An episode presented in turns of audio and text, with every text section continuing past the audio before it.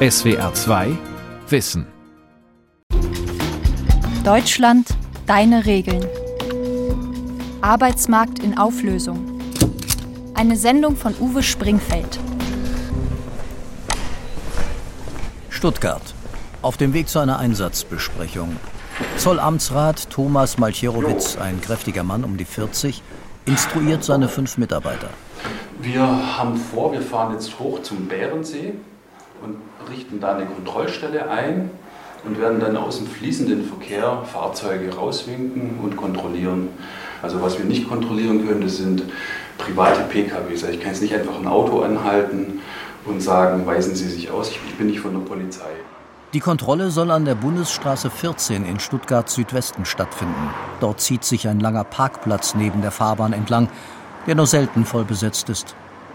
Ideal, um den gewerblichen Verkehr herauszuwinken. Das wären einfach so die Spielregeln, ja. da müssen wir halt auch drauf achten. Ja. Die Gruppe fährt in getrennten Autos. Auf dem Parkplatz wird ein Lkw-Fahrer gebeten, seinen Hänger zu versetzen. Dann stellt man einige rot-weiße Plastikkegel auf, die den Fahrzeuglenkern eine Linie anzeigen, an der sie zum Kontrollpunkt fahren sollen. Schließlich schnappt sich einer der Zöllner eine Kelle und stellt sich an die Straße. Es geht los. Berlin. Ein repräsentativer Altbau in Mitte. Sitz des Deutschen Instituts für Wirtschaftsforschung. Irgendwo in den oberen Stockwerken das Büro des Arbeitsmarktexperten Karl Brenke. Die Arbeitswelt, wird aus seinen Äußerungen deutlich, ist seiner Meinung nach sehr stark durchreguliert. Wir hatten früher in manchen Bereichen im internationalen Vergleich relativ wenig Regulierung, aber das hat sich geändert in den letzten Jahren, insbesondere was die Mindestentlohnung anbelangt. Das heißt, wir haben unterm Strich gesehen sehr viel an Regelungen, sei es Gesetze. Was aber noch schlimmer ist, ist, dass wir sehr viel über gerichtliche Regelungen reguliert Verschiedene Akteure formulieren Regeln für die Arbeitswelt. Die Europäische Union legt Mindeststandards fest. Zum Beispiel mit der Arbeitszeitrichtlinie 48-Stunden-Woche, 20 Urlaubstage im Jahr, 11 aufeinanderfolgende Stunden Ruhezeit täglich, von Ausnahmen abgesehen. Zu Löhnen und Gehältern sagen die EU-Regeln nichts. Deutschland hat die EU-Mindeststandards in Gesetze gefasst, oft eins zu eins. Das Arbeitszeitgesetz klingt realitätsfern, ist aber geltendes Recht. 48-Stunden-Woche, 20 Tage Urlaub und so weiter. Andere gesetzliche Regelungen gehen weiter. Das zum 1. Januar 2015 in Kraft getretene Gesetz zum Mindestlohn zum Beispiel. Für das zweite Halbjahr 2021 9,60 Euro pro Stunde. Brutto. Zu Beginn der Corona-Pandemie hatte man Ausnahmen geschaffen, in Baden-Württemberg unter anderem das Regierungspräsidium Stuttgart, Abteilung Umwelt, befristet auf die erste Jahreshälfte. Für systemrelevante Berufe wie unter anderem im Einzelhandel und der Müllabfuhr zwölf Stunden Arbeit täglich, sieben Tage die Woche, verkürzte Ruhezeiten. Die konkreten Bedingungen der Arbeitswelt handeln unter anderem Tarifpartner aus, Arbeitgeberverbände und Gewerkschaften, dezentral und branchenspezifisch frei von staatlichen Eingriffen. Tarifverträge können über die gesetzlichen Regeln hinausgehen, beispielsweise Löhne und Arbeitszeiten, 38,5 Stunden, 30 Tage Urlaub. Durch Öffnungsklauseln können Management und Betriebsräte zusätzliche Vereinbarungen treffen. Streitigkeiten regelt der vierte Akteur auf dem Arbeitsmarkt, das Arbeitsgericht. Für Abfindungsregelungen, es gilt beispielsweise für die Frage von Kettenverträgen und ähnliches. Diese Akteure haben heute ein engmaschiges Netz aus Gesetzen, Regeln und Gerichtsurteilen geknüpft, sagt auch die Leiterin des Hugo Sinsheimer Instituts für Arbeitsrecht, Johanna Wenkebach. Wir haben beispielsweise den Kündigungsschutz, wir haben Antidiskriminierungsrecht, wir haben als wesentliches prägendes Merkmal Mitbestimmung auf betrieblicher Ebene durch Betriebsräte, auf der Ebene der Unternehmensmitbestimmung in Aufsichtsräten. Dann gibt es den ganzen Bereich des Arbeitsschutzes. Dazu gehört beispielsweise der Bereich der Arbeitszeitregulierung. Also das jetzt aufzuzählen wäre eine sehr lange Liste. Elektronische Zeiterfassung, bevorzugte Einstellung von Frauen und Behinderten, immer neue Dokumentationspflichten. Spötter sagen, das Netz aus Gesetzen, Verordnungen und Urteilssprüchen ist deshalb so engmaschig geknüpft, damit kleine Fische durchschlüpfen. Davon gibt es immer mehr, seit zur Jahrtausendwende der Arbeitsmarkt umgebaut wurde. Zum einen wurden viele Regeln zu Arbeitsverhältnissen, die man heute atypisch nennt, gestrichen oder zum Nachteil der Arbeitnehmer umformuliert. Also für befristete oder Zeitverträge, Minijobs und so weiter. Gleichzeitig verschob man bei der Unterstützung von Erwerbslosen den Schwerpunkt von der Versorgung hin zu Kontrolle und Kürzung der Bezüge. In der Folge konnte man gut bezahlte Experten für einzelne Projekte anheuern und gleich wieder feuern. Am unteren Ende der Einkommensskala schnitten Friseurinnen für vier Euro pro Stunde das Haar, Taxifahrer schoben 15-Stunden-Schichten, Metzger, die geschlachtete Rinder entbeinten, blieben trotz Vollzeitbeschäftigung mit ihrem Lohn knapp über Hartz-IV-Niveau. Die schlimmsten Folgen dieses Strukturwandels mildert heute der Mindestlohn. Dennoch spiegelt der Arbeitsmarkt das wider, was man moralisierend die Entsolidarisierung der Gesellschaft nennt. Getrieben von der wirtschaftsliberalen Philosophie, nach der es der Markt schon richte. Im freien Spiel der Kräfte kämpft jeder für sich und gegen alle. Die Kontrollstelle des Zolls. An der Spitze des Parkplatzes steht Zollobersekretär Max Heckner. Aus der Entfernung beobachtet er das Geschehen auf dem Parkplatz. Zwei seiner Kollegen kontrollieren einen Lkw-Fahrer, der dafür aus seinem Führerhaus steigt. Wir nehmen alles auf und gleichen das dann auf der Dienststelle ab, ob die Leute zur Sozialversicherung gemeldet sind, ob sie irgendwelche Leistungen beziehen und ob sie die angemeldet haben. Genau. Die Hauptarbeit beginnt eigentlich erst nach der Kontrolle am Schreibtisch. Die Fragen sind standardisiert. Festgehalten auf einem zweiseitigen Bogen auf einem Klemmbrett befestigt, den die Zollbeamten von oben nach unten durchgehen. Name und Anschrift des Kontrollierten und dessen Arbeitgeber. Wie lange arbeitet man heute? Welchen Lohn bekommt man? Inklusive irgendwelcher Zusatzzahlungen? Welche Krankenkasse? Werden Sozialleistungen bezogen und so weiter. Eine Kontrolle dauert bis zu einer halben Stunde. Die Zollbeamten notieren kommentarlos die Antworten.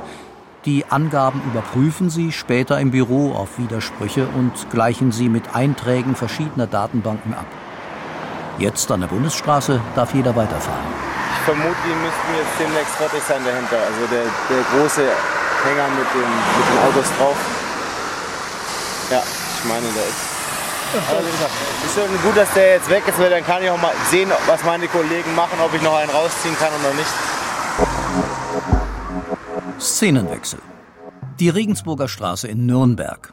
Sechsspurig, eine Straßenbahn in der Mitte, rechter Hand Hochhäuser, zehn und mehr Stockwerke. Die Hausnummer 100. Hier ist der Hauptsitz des Instituts für Arbeitsmarkt und Berufsforschung, eine Forschungseinrichtung der Bundesagentur für Arbeit. Es gibt keinen Pförtner. Aber Türklingeln. Man muss raten, welche die richtige ist. Personal? Treffer. Dann geht's durch den Eingangsbereich mit einer Lichtinstallation, Kaffeeautomat und Sitzecken, die einem Museum für moderne Kunst alle Ehre machen würden. Im dritten Stock hat der Volkswirtschaftler Lutz Bellmann sein Büro. Anders als sein Kollege vom Deutschen Institut für Wirtschaftsforschung ist er nicht der Ansicht, der Arbeitsmarkt sei überreguliert. Denn problematisch seien nicht die vielen geltenden Regeln. Das Problem sei, dass sich immer mehr Unternehmen arbeitnehmerfreundlichen Regulierungen entzögen. Beispiel Tarifverhandlung. Stichwort Tarifflucht. In Papieren blätternd sucht Lutz Bellmann nach Zahlen, die verdeutlichen sollen, was er meint. Der Anteil der Beschäftigten, die in Betrieben sind, das kann man auch ganz schlecht lesen hier, die einen Branchentarifvertrag unterliegen, ist halt deutlich gesunken von 70 Prozent auf 49 Prozent. In Westdeutschland und in Ostdeutschland von 56 Prozent auf 35 Prozent. Gedanklich hängt Lutz Bellmann kurz seinen Druckerproblemen nach. Der Drucker ist ja da völlig absurd. Dann kommt er zum Thema zurück. Der Vorteil von Tarifverhandlungen. Die Partner finden branchenspezifisch passende Lösungen, dezentral, vor Ort, für nahezu alle Bedingungen der Arbeitswelt. Also auch für Probleme, die beispielsweise aus der Digitalisierung der Arbeit und der Vereinbarkeit von Berufs- und Privatleben resultieren. Die erzielten Tarifvereinbarungen können über eine Allgemeinverbindlichkeitserklärung auch auf solche Betriebe einer Branche festgeschrieben werden, die nicht an den Verhandlungen beteiligt waren. Das Problem, die Arbeitgeberverbände verloren Mitglieder. Und die einstmals übliche Allgemeinverbindlichkeitserklärung wurde zum seltenen Sonderfall. So sind immer weniger Unternehmen an Tarifvereinbarungen gebunden. Und die Verbände begannen, sogenannte OT-Mitgliedschaften einzurichten. OT ohne Tarifbindung.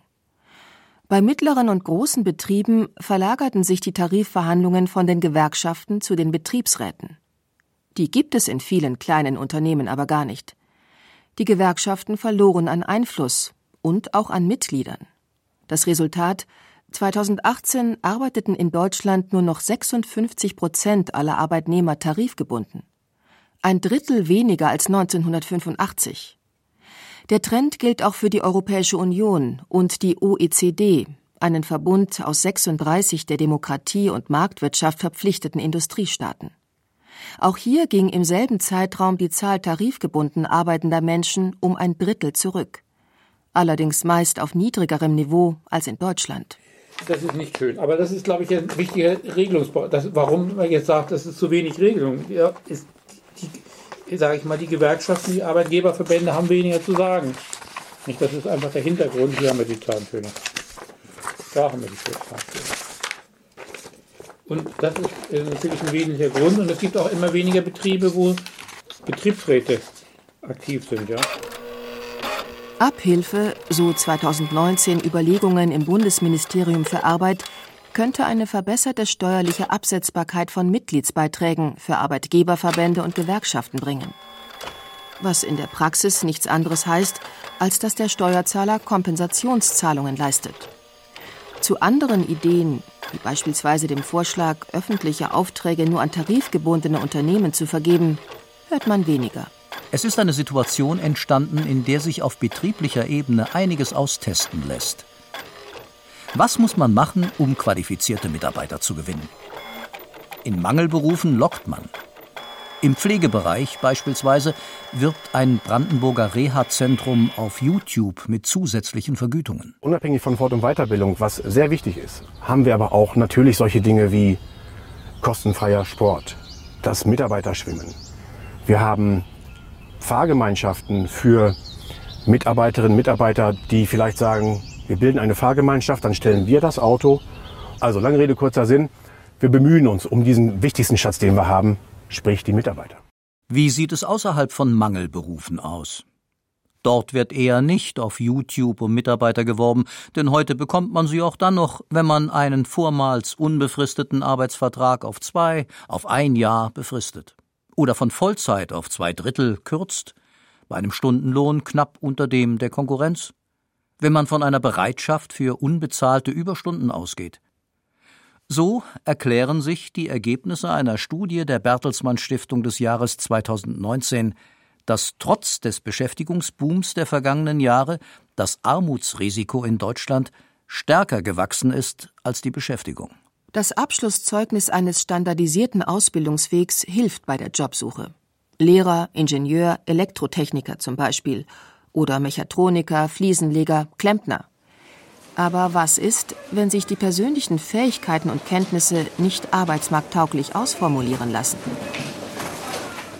Dadurch, dass ich eben nicht im Internet eingeben kann, ich bin Schreiner, sondern ein so vielfältiges Profil habe, bringen mir diese ganzen Suchmaschinen, die es alle gibt, relativ wenig. Und ich verbringe mehr Zeit damit, überhaupt nach adäquaten Stellen zu suchen, als Bewerbung zu schreiben. Und diese Zeit, denke ich mir, die könnte man wahrscheinlich durch ein passgenauere Angebote deutlich reduzieren.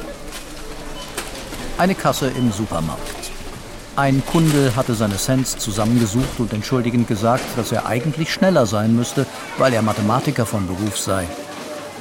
Daraufhin hatte die Kassiererin Christina Wolf geantwortet, sie sei ja auch keine Einzelhandelskauffrau, sondern Physikerin.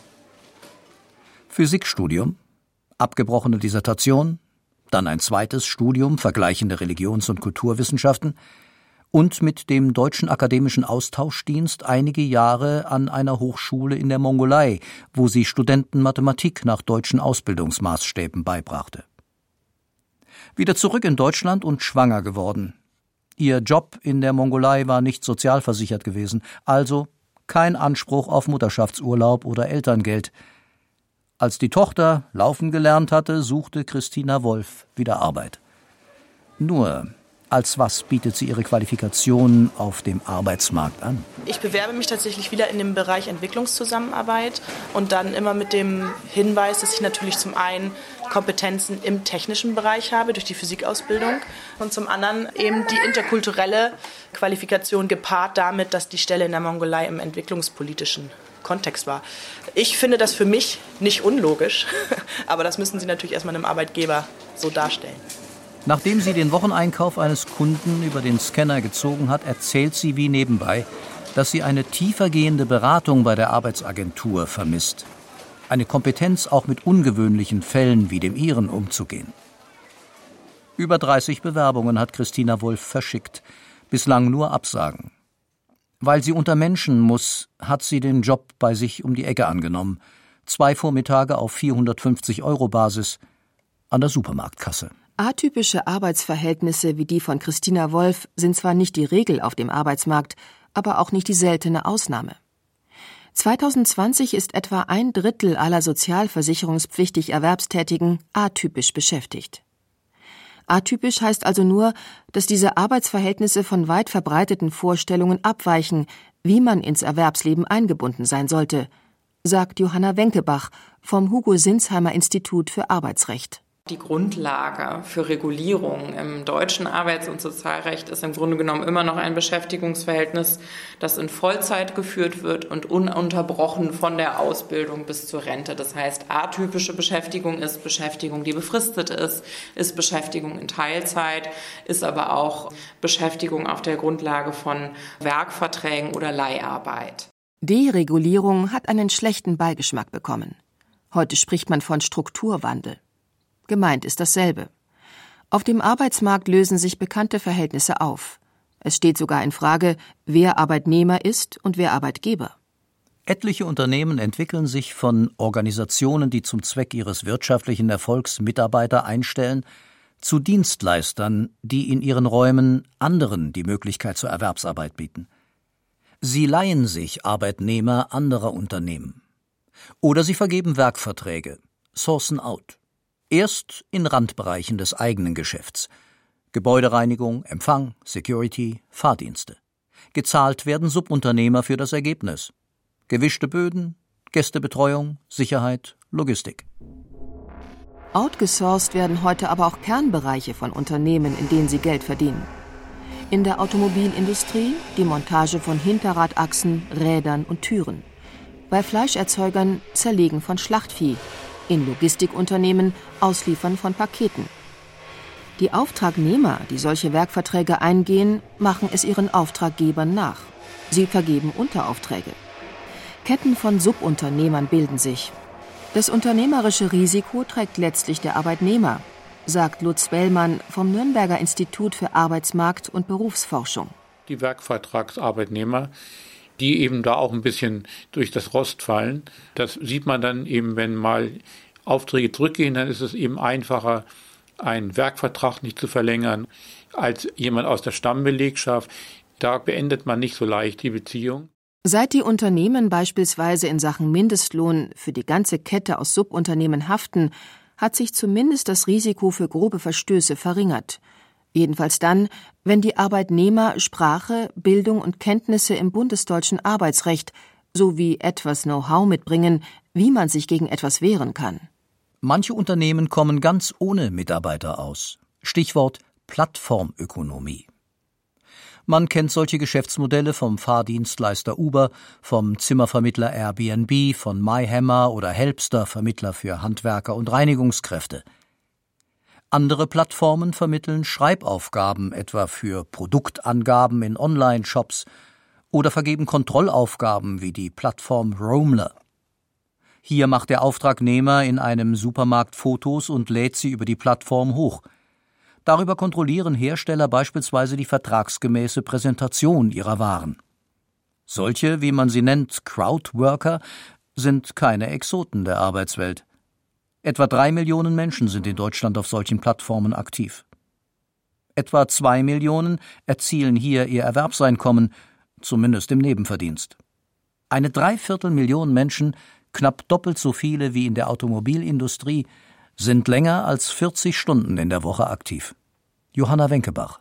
Wenn diese Beschäftigten sich rund um die Uhr dafür bereithalten, über diese Plattform vermittelt zu werden und letztlich ihren kompletten Lebensunterhalt damit verdienen, dass diese Plattform ihnen täglich im Umfang von acht bis zehn Stunden Aufträge vermittelt, dann kann man nicht abstreiten, dass es eine große Abhängigkeit dieser Personen gegenüber der Plattform gibt. Sind Crowdworker Arbeitnehmer? Gewerkschaften wie die IG Metall und Verdi sagen ja. Sie haben sich für Freiberufler und Solo-Selbstständige geöffnet. Denn das auf Internetplattformen verdiente Geld kann für den Lebensunterhalt reichen. Durchschnittlich 1800 Euro im Monat verdiente jemand, der seinen Namen nicht veröffentlicht haben wollte, laut Presseberichten durch Fotos von Waren, die in Tankstellen präsentiert wurden. Bis die Plattform Roamler ihm den Zugang sperrte. Vom Landesarbeitsgericht München ließ er klären, ob er selbstständiger Gewerbetreibender oder Angestellter der Plattform war. Die arbeitsrechtliche Frage ist die, wer regelt die Arbeitsbedingungen und zu welchen Konditionen. Die andere Frage ist die Frage der sozialen Sicherung. Also nehmen diese Beschäftigungsverhältnisse an unseren Versicherungssystemen teil. Das bringt auch den Kreis der Versicherten vor große Probleme, wenn sie ausgeschlossen werden. Das Landesarbeitsgericht urteilte, ein Arbeitsvertrag besteht dann, wenn ein Mitarbeiter verpflichtet ist, seine Leistung nach bestimmten Kriterien zu erbringen. Weisungsgebunden, fremdbestimmt und in persönlicher Abhängigkeit.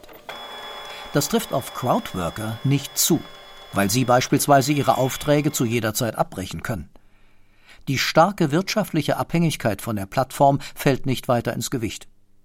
Ein Crowdworker ist kein Arbeitnehmer. Formalrechtlich ist der Urteilsspruch nicht zu beanstanden. Trotzdem muss man fragen, warum nimmt die Politik dieses Thema nur halbherzig an? Eine Neudefinition des Begriffs Arbeitnehmer? Denkste. Stattdessen spricht der Minister für Arbeit und Soziales auf einer Pressekonferenz im Dezember 2020 davon, auf Grundlage bestehender Regelungen Crowdworker in Arbeitnehmer und Solo-Selbstständige zu dividieren, aber abstrakt sich für ihre Rechte einzusetzen. Ich will ähm, kurz zum Thema Plattform anfügen, dass es aus unserer Sicht nicht in erster Linie um neue Kategorien und Begriffe geht, wir haben äh, Arbeitnehmerinnen und Arbeitnehmer, die auf Plattformen arbeiten und wir haben Solo-Selbstständige. Wir müssen bei uns national dazu kommen, dass wir schneller klären, wer ist wirklich abhängig beschäftigt und wer ist solo-selbstständig. Aber wir müssen für alle dafür sorgen, dass ihre Rechte durchgesetzt werden. Die Regeln des Arbeitsmarktes. Für höhere Einkommensklassen ist die Politik aktiv geworden. Stichwort Frauenquote in DAX-Aufsichtsräten. Untere Einkommensklassen müssen sich oft um sich selbst kümmern. Arbeitslos geworden, bricht man manchmal die Regeln, sagt Friedrich Ernst aus Erfurt, der eigentlich anders heißt. Wenn man vorher, ich weiß nicht, als fiktive Zahl jetzt mal 1600 Euro verdient hat, netto, und bekommt dann davon 67 Prozent, da muss man kein Rechengenie sein. Wenn man sich dann über Jahre oder Jahrzehnte auch so einen gewissen ja, Lebensstandard aufgebaut hat, dann fehlen natürlich so 500, 600 Euro. Und ja, natürlich geht man dann auch irgendwo in Anführungsstrichen schwarz arbeiten, natürlich. Vor der Covid-19-Pandemie servierte Friedrich Ernst Käseteller, Brotkorb und Tee. Alles, was zu einem ausgedehnten Frühstück nötig ist. Im Frühjahr 2020 hat das Café geschlossen, den Sommer über geöffnet und zum Spätherbst 2020 wieder geschlossen. So hat er viel Zeit für ein Gespräch. Man hat sich einen gewissen Standard aufgebaut, beispielsweise eine Einbauküche gekauft, auf Kredit. Wenn die Arbeitslosigkeit kommt, kommt man da nicht raus. Also muss man sich entscheiden, den Kühlschrank zu füllen oder ihn abzuzahlen. Friedrich Ernst tendiert zu einem dritten Weg. Schwarzarbeit? Hm, auch so unter der Hand dann in Gastronomiebetrieben gearbeitet oder mal so bei Freunden und Bekannten mal was dazu verdient. Geht natürlich dann hier hast du mal einen Umschlag oder hier unter der Hand, aber so aufs Konto oder so angemeldet geht das nicht. Schwarzarbeit. Leistung gegen Geld. Geregelt nach Angebot und Nachfrage. Andere Regeln gibt es nicht, seit der Bundesgerichtshof 2014 urteilte, Schwarzarbeiter haben keinen vertraglichen Anspruch auf Zahlung. Falls der Arbeitgeber jedoch zahlt, sparen Arbeitgeber und Arbeitnehmer Steuern und Sozialabgaben. Auf Kosten der Sozialversicherungen. Da geht es um mich. Von dem bisschen, was ich normal nur als Arbeitslosengeld bekommen würde, kann man einfach nicht leben. Das ist einfach so. Und da bin ich puren Egoismus. So, ich brauche das Geld, damit ich mir zum Beispiel zum Monatsende noch den Kühlschrank noch mal halb voll machen kann. Oder was auch immer. Also da bin ich teilweise doch egoistisch. Da Sozialdenken eigentlich eher weniger. Covid-19 macht Servicedienste wie die von Friedrich Ernst zeitweise überflüssig. Er selbst muss den Gürtel enger schnallen, aber das, was ihm nicht zum Leben reicht, soll Arbeitnehmern finanziell durch die Krise helfen. Hartz IV ohne Prüfung der Vermögens- und Wohnverhältnisse, Kurzarbeitergeld, vom Staat verbürgte Kredite und Einmalhilfen für Kleinstunternehmer und Soloselbstständige. Während Arbeitgeberverbände versuchen, Covid-19-bedingte Ausnahmen im Arbeitszeitgesetz als Regel festzuschreiben, ist für Arbeitslose eine Parallelgesellschaft entstanden. Mit eigenen Geschäften, Sozialläden, die Secondhand-Waren verkaufen, eigenen Restaurants, Volksküchen genannt, die ein Essen für zwei, drei Euro anbieten, eigenen Dienstleistern, Tauschringen, einem eigenen Arbeitsmarkt. Eine soziale Bewegung, die sich hier ähnlich lautstark einmischen würde wie Tierschützer in Sachen Tierrechte, ist in der Öffentlichkeit nicht wahrzunehmen. Wahrzunehmen ist die Finanzkontrolle Schwarzarbeit des Zolls.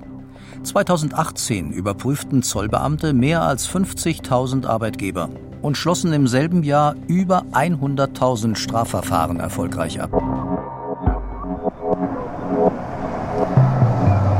An der Bundesstraße 14 hat Zollobersekretär Max Heckner einen Lieferwagen herausgewunken. Drei Personen, gekleidet wie für den Bau. Die Gerätschaften auf der Ladefläche lassen auf Trockenbau schließen.